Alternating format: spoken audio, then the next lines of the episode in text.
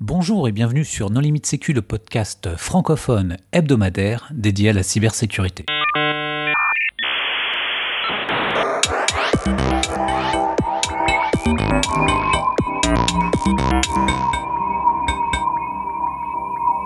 Alors aujourd'hui, un épisode sur les outils d'investigation numérique open source avec un invité, Thomas Chopitea. Bonjour Thomas.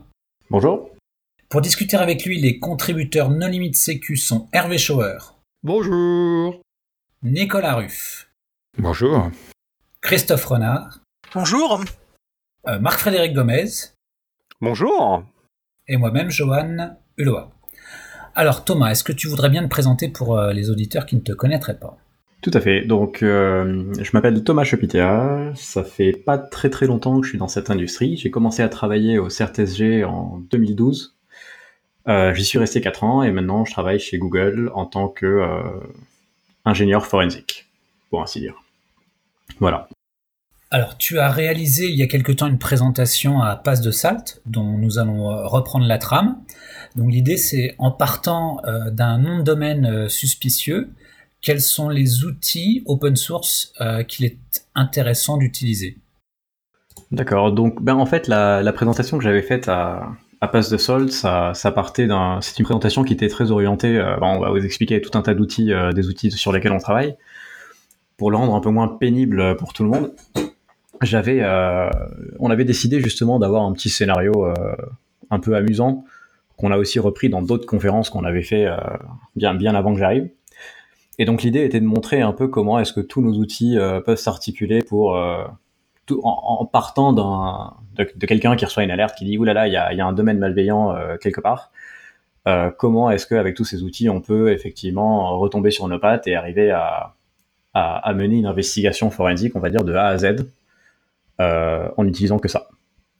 Donc du coup, si on reprend un peu la trame de l'histoire, donc c'est une université qui, s'appelle Greendale, donc Greendale Polytechnique, qui bosse surtout dans les masters en air conditionné. C'est la trame du truc. Et du coup, euh, ils reçoivent donc un- une alerte de, leur SOC ou, ou je sais pas qui qui dit euh, oulala attention il y a y a ce, ce domaine assez assez méchant Greendale.xyz. Euh, voilà ça ça aussi peut-être. Donc du coup, euh, nous on n'a pas de proxy, on n'a pas de log. c'est un peu l'entreprise, l'entreprise de hippie où chacun fait son truc avec son ordi de son côté.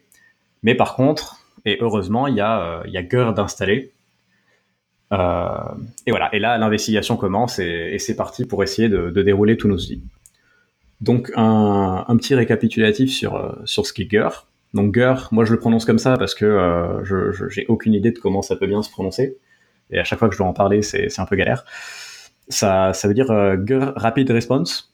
C'est un, un bacronyme ou je sais plus, co- comme, PHP, quoi, un truc qui veut pas dire grand chose, mais qui a été inspiré de la frustration des développeurs quand ils étaient en train de le coder. Et globalement, c'est un, c'est un agent qu'on va installer sur des postes, donc d'une d'une entreprise, euh, d'une fleet euh, quelconque, qui marche sur Windows, Linux, macOS et qui permet de faire tout un tas de euh, d'investigations spécifiques sur un, un, un hôte quelconque.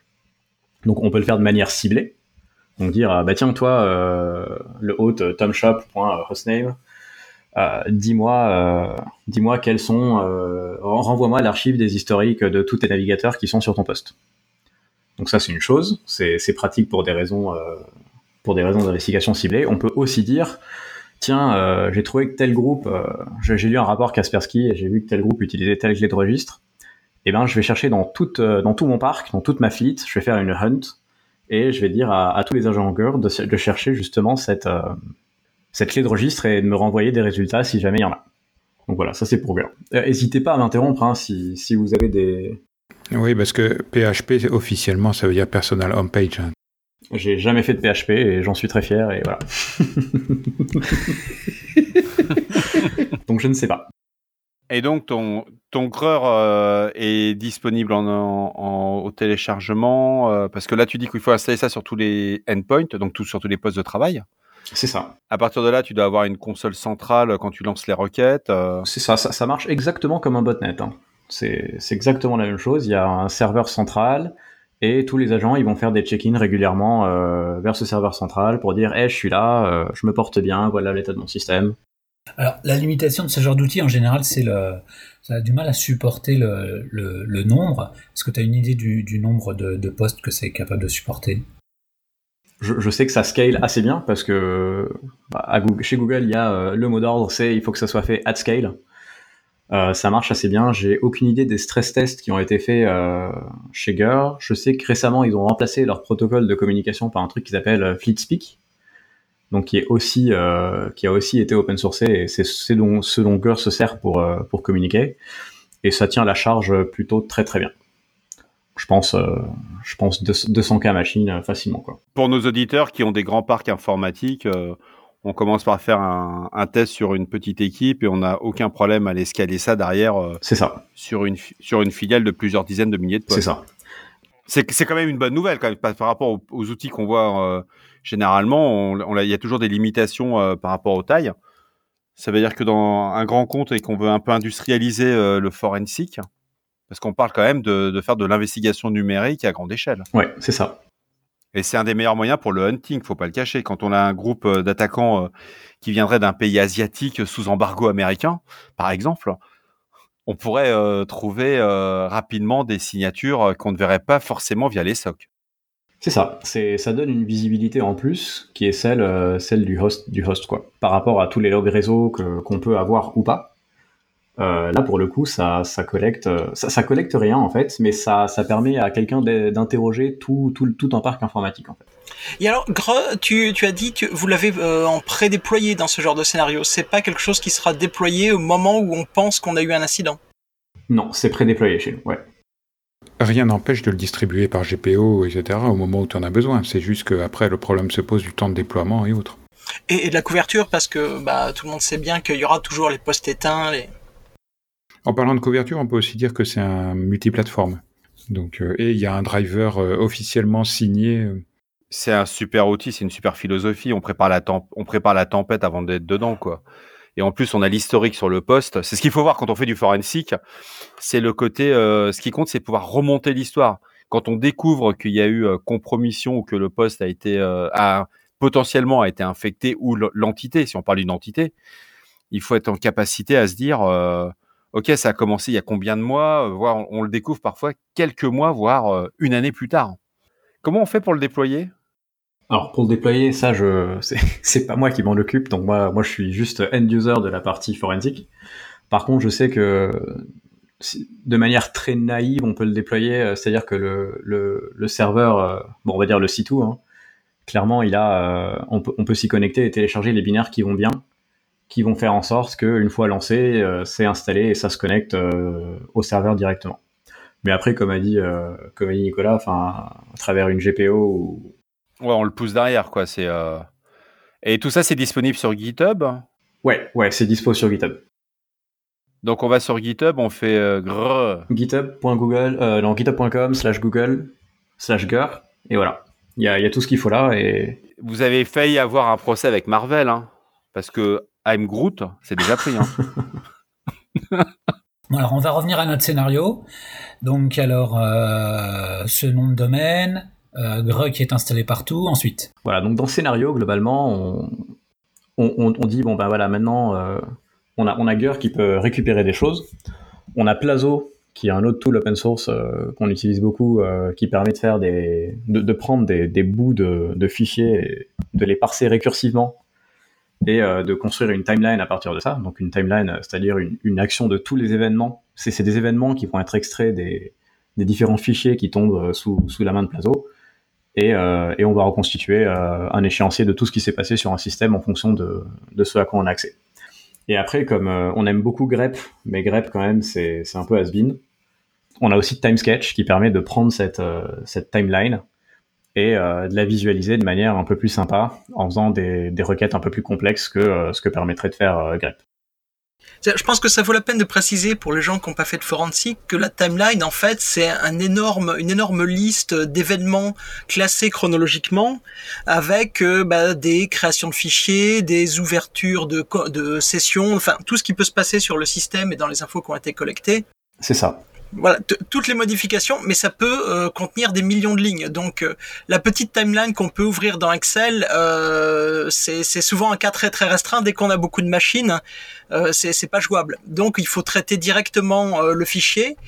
Et c'est là, là qu'un certain nombre d'outils de visualisation et de navigation dans les timelines sont très très précieux. Une, timeline de base, à peu près dans un système lambda, c'est à peu près 2 millions et quelques d'événements. Donc ça déjà, c'est pas mal. Nous, ce qu'on voulait faire avec TimeSketch, c'était pouvoir dire, je veux faire une timeline de N systèmes, et d'arriver à avoir tout ça en même temps et d'arriver à croiser les données qui vont bien euh, entre ces systèmes-là. Donc on peut avoir euh, une centaine de systèmes qu'on a timelinés avec euh, 2 millions d'événements chacun et euh, avoir tout ça dans un petit panel sympathique dans lequel on peut faire des requêtes euh, et dire bah voilà je veux, je veux que tu me montres tout ce qui s'est passé sur ces machines entre telle date et telle date par exemple.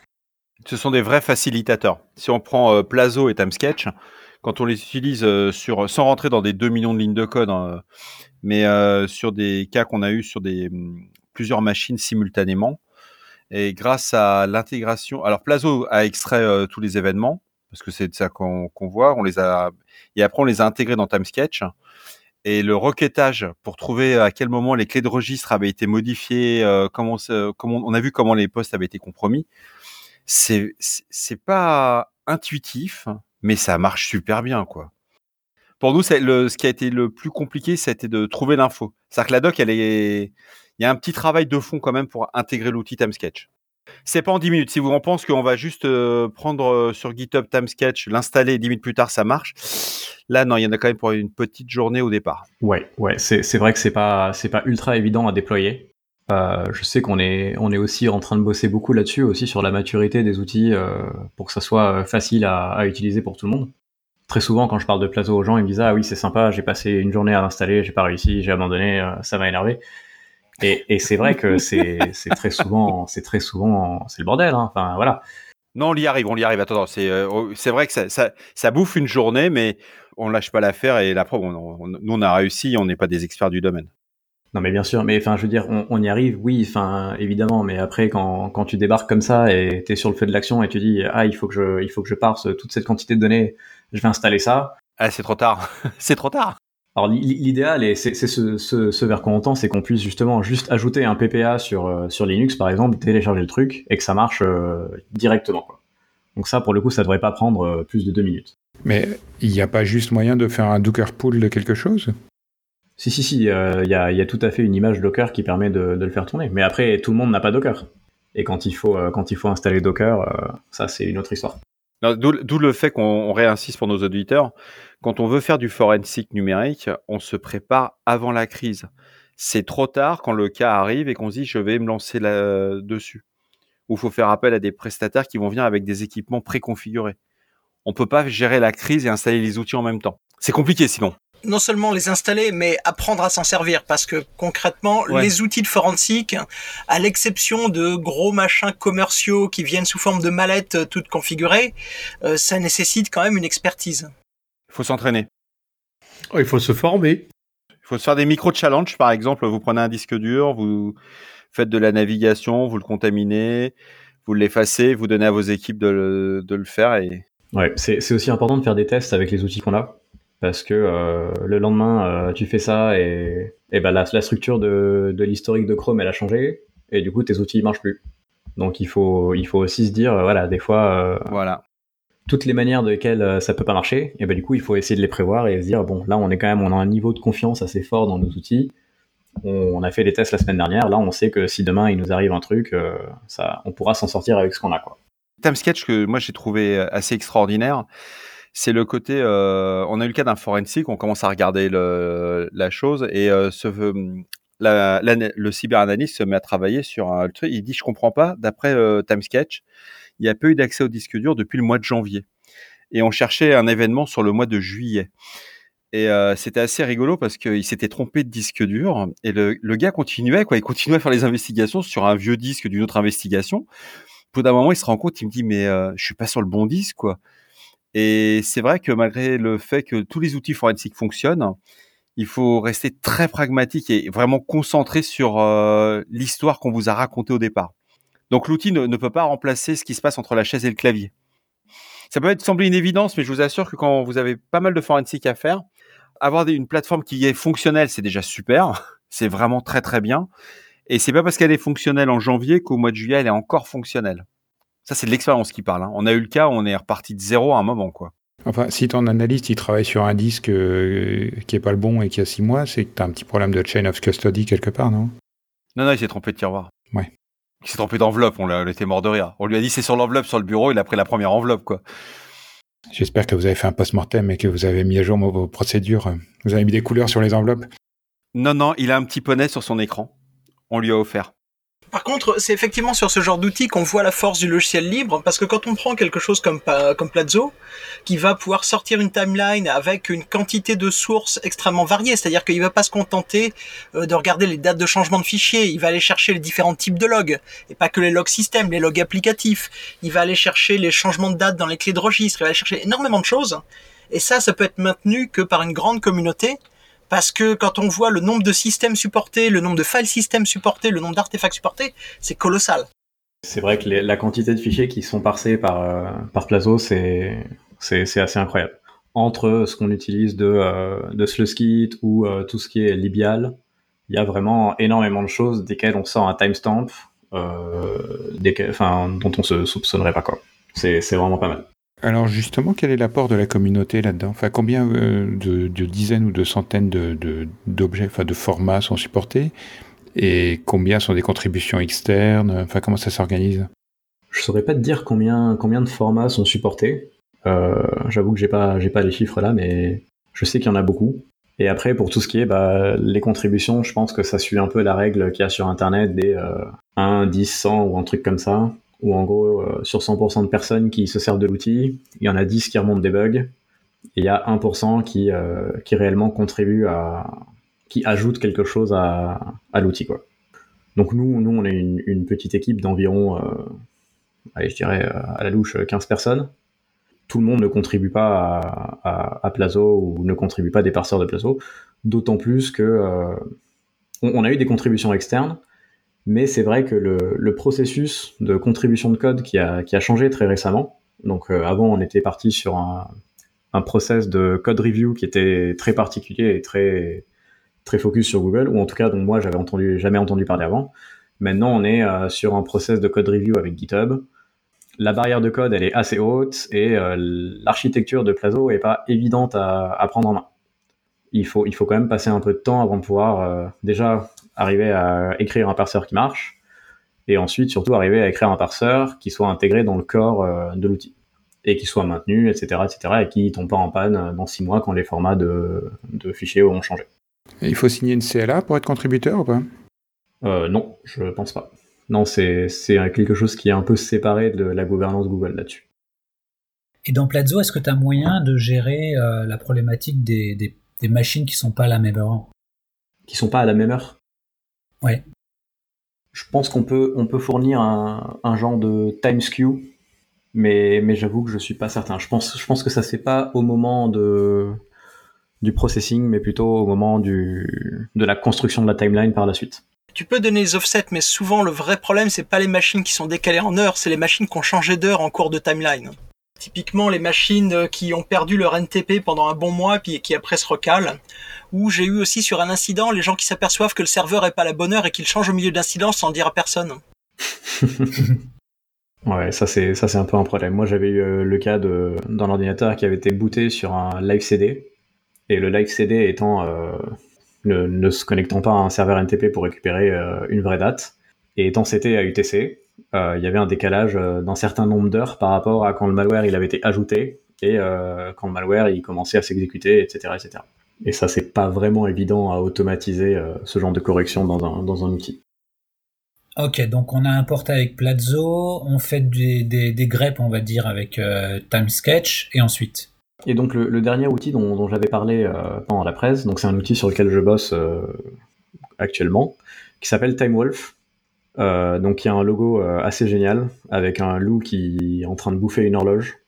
On est, on est très heureux de ce logo. Euh, et du coup, en fait, vu que d'un côté on a Gur qui récupère des fichiers, d'un côté on a Plazo qui les processe, et après on a TimeSketch qui, qui affiche le résultat de, de ce que Plazo a, a, réussi à produire, on s'est dit, eh ben, ce serait bien quand même d'avoir tout ça dans une même, dans une même ligne de commande, quoi. Donc c'est exactement ce que fait TimeWolf. En fait, c'est c'est la glue entre, c'est la colle entre les différents outils qu'on a et les différentes API des outils qu'on a. Donc typiquement avec une ligne de commande, on peut dire à, à bon bah va me récupérer ce set d'artefacts prédéfinis. Donc je devrais préciser que les artefacts c'est une définition d'un fichier, d'où se trouve un fichier, d'un emplacement de fichier par exemple, ou d'une clé de registre. Donc, on va nous récupérer ces artefacts euh, depuis tel hôte ou depuis tel hunt que, que tu as déjà fait, processe-les avec Plazo et euh, tu m'exportes tout ça dans le sketch euh, numéro 666 de, de TimeSketch. Et donc ça, ça prendra le temps que ça prendra, mais, mais TimeWolf va aller chercher les trucs Shaker, va les processer dans Plazo et va les envoyer à TimeSketch quand tout sera fini. Et l'idée, l'idée étant de de pas forcément l'art coder dans, dans la logique de TimeWolf, mais de pouvoir créer des petites, euh, un peu ce qu'on appelle des recettes, pour dire bah le côté euh, processé dans Plazo et exporté sur TimeSketch, c'est quelque chose dont on va servir assez souvent. Donc on a des petits modules qui font ça, et après en entrée, on pourra avoir euh, eh ben, un module GUR qui va chercher des, artefacts spécifiques, ou un module GUR qui va chercher euh, les résultats d'une hunt ou par exemple un module cloud qui va aller chercher euh, une image euh, dans le cloud. Et après, ça passera dans la même pipeline et ça nous exportera notre même image euh, sans qu'on ait, à, on va dire, à maîtriser tous les outils et tous les flags de tous les outils qui sont, qui sont sous-jacents. C'est un gain non négligeable, quoi. C'est-à-dire que quand on utilise l'outil, on, les, on, se retrouve l'analyste peut être euh, entre guillemets, il lance la recherche et puis il, continue son investigation sur d'autres euh, artefacts. C'est ça. Et donc du coup, si tu veux, euh, si tu veux collecter tous les browsing history de, je sais pas moi, 150 hosts que tu as vu qui avaient contacté tel domaine, et eh ben tu peux le faire juste en énumérant les 150 hosts. Mais bon, ça, se fait assez facilement s'ils sont séquentiels ou s'ils sortent d'un fichier. Et je sais pas, une demi-heure plus tard, en fonction de si tes hosts répondent rapidement ou pas tu auras euh, la timeline de tous les browsings, de tous les hosts euh, sur TimeSketch. Quoi. Et tu pourras grepper dedans euh, comme tu veux. Donc c'est vrai que ça nous fait gagner un temps assez important. Et surtout, ça nous évite de faire des erreurs où, tu sais, ah, j'ai pas mis les flags dans le bon ordre, ou j'ai oublié tel flag parce que quand on veut récupérer des, des, fichiers de registry, par exemple, il faut le flag TSK pour pas passer par le file system, enfin par les API, mais passer par la lecture en RAW du disque bah ça, ça gère tous ces, tous ces détails-là, ça les gère automatiquement. Et l'analyste, il dit juste, euh, il, peut spécifier à un très haut niveau, euh, moi je veux ces infos-là et je les veux là-dedans. Bah, L'avantage des outils comme Greux, c'est que tu pas aussi l'immobilisation du poste de l'utilisateur et t'es pas forcé de faire parce que dans le forensic au début quand on t'apprend euh, à en faire la, règle de base c'est de jamais travailler sur l'original tu dois générer une copie ou mettre un bloqueur ou voilà ce genre de choses et là, grâce à ce type d'outil, tu, tu, évites toutes ces étapes qui sont chronophages dans une investigation. C'est souvent chronophage. Mais après, il faut dire aussi que la plupart des investigations ne requièrent pas cette histoire de travailler sur l'original ou des trucs comme ça. À moins que tu veuilles après aller voir des avocats ou des choses comme ça. Voilà, c'est clair que si tu risques d'aller sur du judiciaire, sur de la fuite de données ou... Euh, oui, là, il vaut mieux le faire. Mais, mais la plupart du temps, quand on te dit « Ah, il y a telle personne qui s'est pris un site de phishing ou qui a marché sur un exploit kit euh, globalement, tu peux tu peux plus prendre ton temps et euh, faire des trucs. On a tous de la double authentification, attends. Ah oui, oui, bah chez nous, oui. Je sais pas chez vous, mais chez nous, ça marche. Et d'ailleurs, il y a un blog post qui a été publié qui a dit euh, on s'est pas fait ficher depuis je sais pas combien de temps grâce à ça. Mais alors, il y a un détail que je saisis pas parce que j'ai jamais utilisé TimeWolf. Euh, ça permet aussi d'envoyer vers des systèmes en parallèle pour faire des traitements? Est-ce que je peux chaîner du GRR avec des instances d'analyse Plazo en parallèle? Là, là, tout de suite, non. Mais par contre, le processing des instances GRR se fait en parallèle. Donc, c'est-à-dire qu'on va pas attendre de recevoir euh, les infos d'une instance GRUR pour euh, continuer et, faire des requêtes vers les autres instances. Quoi. Euh, ça, ça se fait en parallèle. Il envoie toutes les requêtes en même temps. Et, quand toutes les réponses sont tombées, et eh ben, il passe tout ça à Plazo. Je sais pas si ça aurait énormément de sens de démarrer l'analyse alors qu'on n'a pas toutes les infos qui, sont, qui sont reçues. Il y a des cas où ça pourrait être intéressant, effectivement. On peut imaginer des cas où, euh, quand il y a des gros parcs, il y a pas mal de machines qui mettent du temps à répondre et on veut commencer à se faire une idée sur les premières. Hein. On, pourrait faire ça. Euh, ça, ce serait plutôt une hunt du coup. Et les hunts, c'est vrai que ça, ça, prend énormément de temps à, se faire, à s'accomplir à 100%, on va dire. Parce que tu as toujours euh, une flopée de machines qui sont soit éteintes, soit bah, qui sont en panne et du coup elles sont au service technique et du coup elles répondront jamais. Mais les hunt, la manière dont ça fonctionne avec Gur, c'est que tu, tu, lui dis, bah, je veux, je veux chercher ça sur tout mon parc. Gur te dit, d'accord, très bien, voilà, le numéro de ticket, quoi. Et donc après, toi, tu peux revenir avec ton numéro de ticket et dire, bon, bah, dis-moi où est-ce que ça en est. Euh, dis-moi combien de, combien de hôtes euh, tu as réussi à, à, contacter, etc., etc. Donc effectivement, ça, tu pourrais faire, euh, tu pourrais lancer une hunt et après dire à TimeWolf, bah, tiens, processe cette hunt. Et TimeWolf va récupérer les résultats, quels qu'ils soient, va les processer, va les envoyer sur TimeSketch. Donc tu peux commencer à investiguer ceux qui ont déjà répondu. Et euh, quand ça fait, quand t'as 60% du parc qui a répondu et que t'as rien trouvé, tu peux dire bon bah je regardais le reste euh, dans deux jours quand il y en aura plus qui ont répondu quoi. Je vois que dans ta présentation, tu parlais d'un dernier outil euh, qui s'appelle Turbinia. Ça, ça, s'intègre comment là-dedans? Parce que c'est un peu la partie cloud. Alors désolé, Johan, il n'y a pas de blockchain encore, mais... Il n'y a pas de blockchain encore, mais on, on, est en train de réfléchir à la blockchain of custody. Non, c'est pas vrai. Et le machine learning? Oui, non, nous, nous on fait pas trop, on fait pas trop ce genre de choses. En tant que tu fais pas d'intelligence artificielle. Hein. Ouais, alors Turbinia, c'est c'est la version de Plazo qui tourne dans le cloud. Donc là, on est vraiment à un niveau stratosphérique euh, de, processing en parallèle. L'idée, c'est d'avoir euh, plein d'instances Plazo qui tournent dans le cloud et qui, euh, restent à l'écoute de jobs à prendre, en compte. Donc je dis Plazo parce que c'est notre use case principal maintenant, mais à l'avenir ça pourrait être n'importe quoi. Si on a des scripts d'analyse statique, des VM à faire tourner, c'est aussi quelque chose qu'on pourra utiliser dans Turbinia. Il faut voir Turbinia comme un très gros ordonnanceur qui est sur le cloud. Et c'est aussi le but de, faire ça avec TimeWolf. Si par exemple on peut dire à tiens j'ai un, fichier particulier ici, euh, bah, je l'envoie sur Turbinia et Turbinia euh, va spawner euh, je sais pas combien de process Plazo sur chacun des fichiers que j'aurai envoyés. Il va faire tout le processing en parallèle et pareil, il va expulser tout ça dans, dans TimeSketch. Ou alors il, pourra nous le rapatrier à nous, il pourra nous renvoyer à nous, nous on pourra le retélécharger et, et faire d'autres choses avec. mais l'idée c'est justement d'avoir un ordonnancement de, tâches qui prennent du temps et qui sont lourdes en, termes de processing, d'avoir tout ça dans le cloud plutôt que sur nos postes à nous.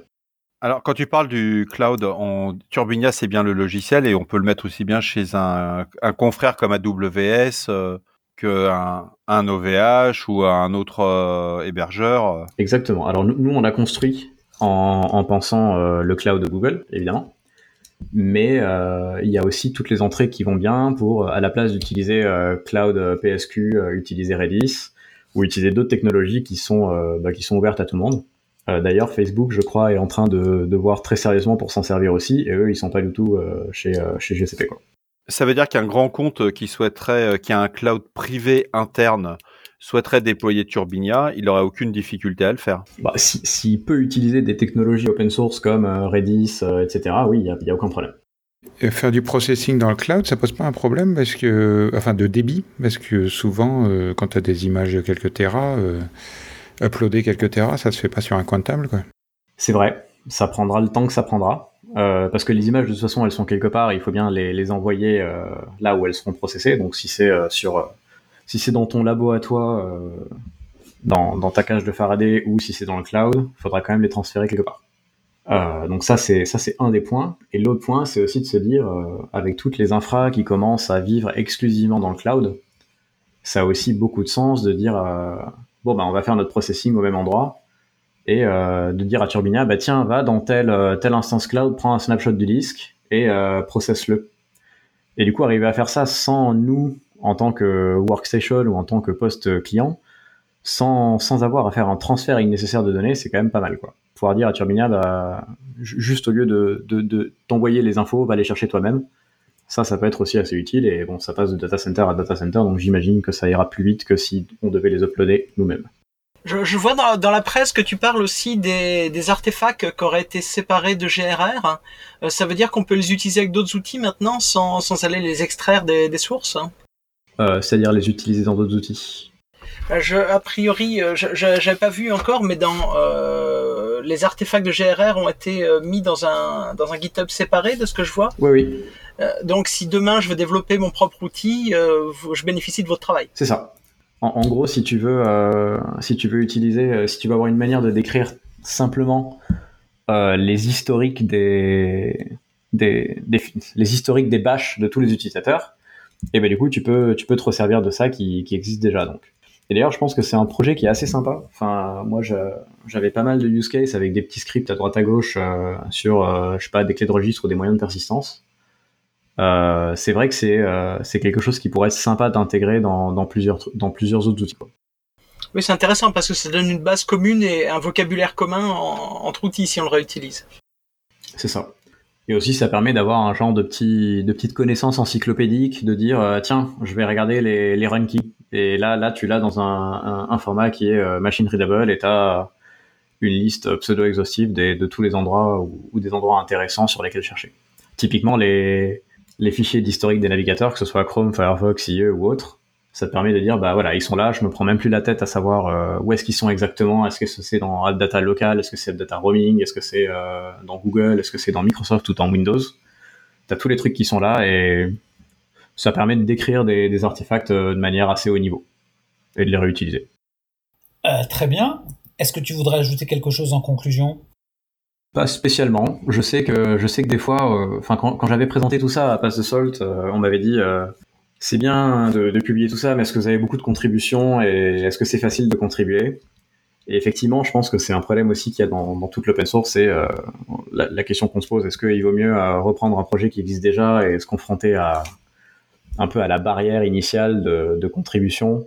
Ou essayer de comprendre le code de quelqu'un d'autre, essayer de contribuer quelque chose, essayer d'arranger là où ça va pas ou, de s'adapter à, à, ses idées de design alors que ce sont pas les nôtres ou alors est-ce qu'il vaut mieux commencer un truc from scratch?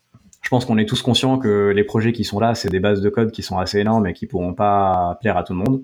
Mais je pense que ceci est un bon départ pour, euh, pour soit qu'il y ait des gens qui s'en servent, soit qu'il y ait des gens qui, qui y contribuent, soit que ça inspire des gens à, à faire leur propre truc de leur côté et qui leur servent à eux.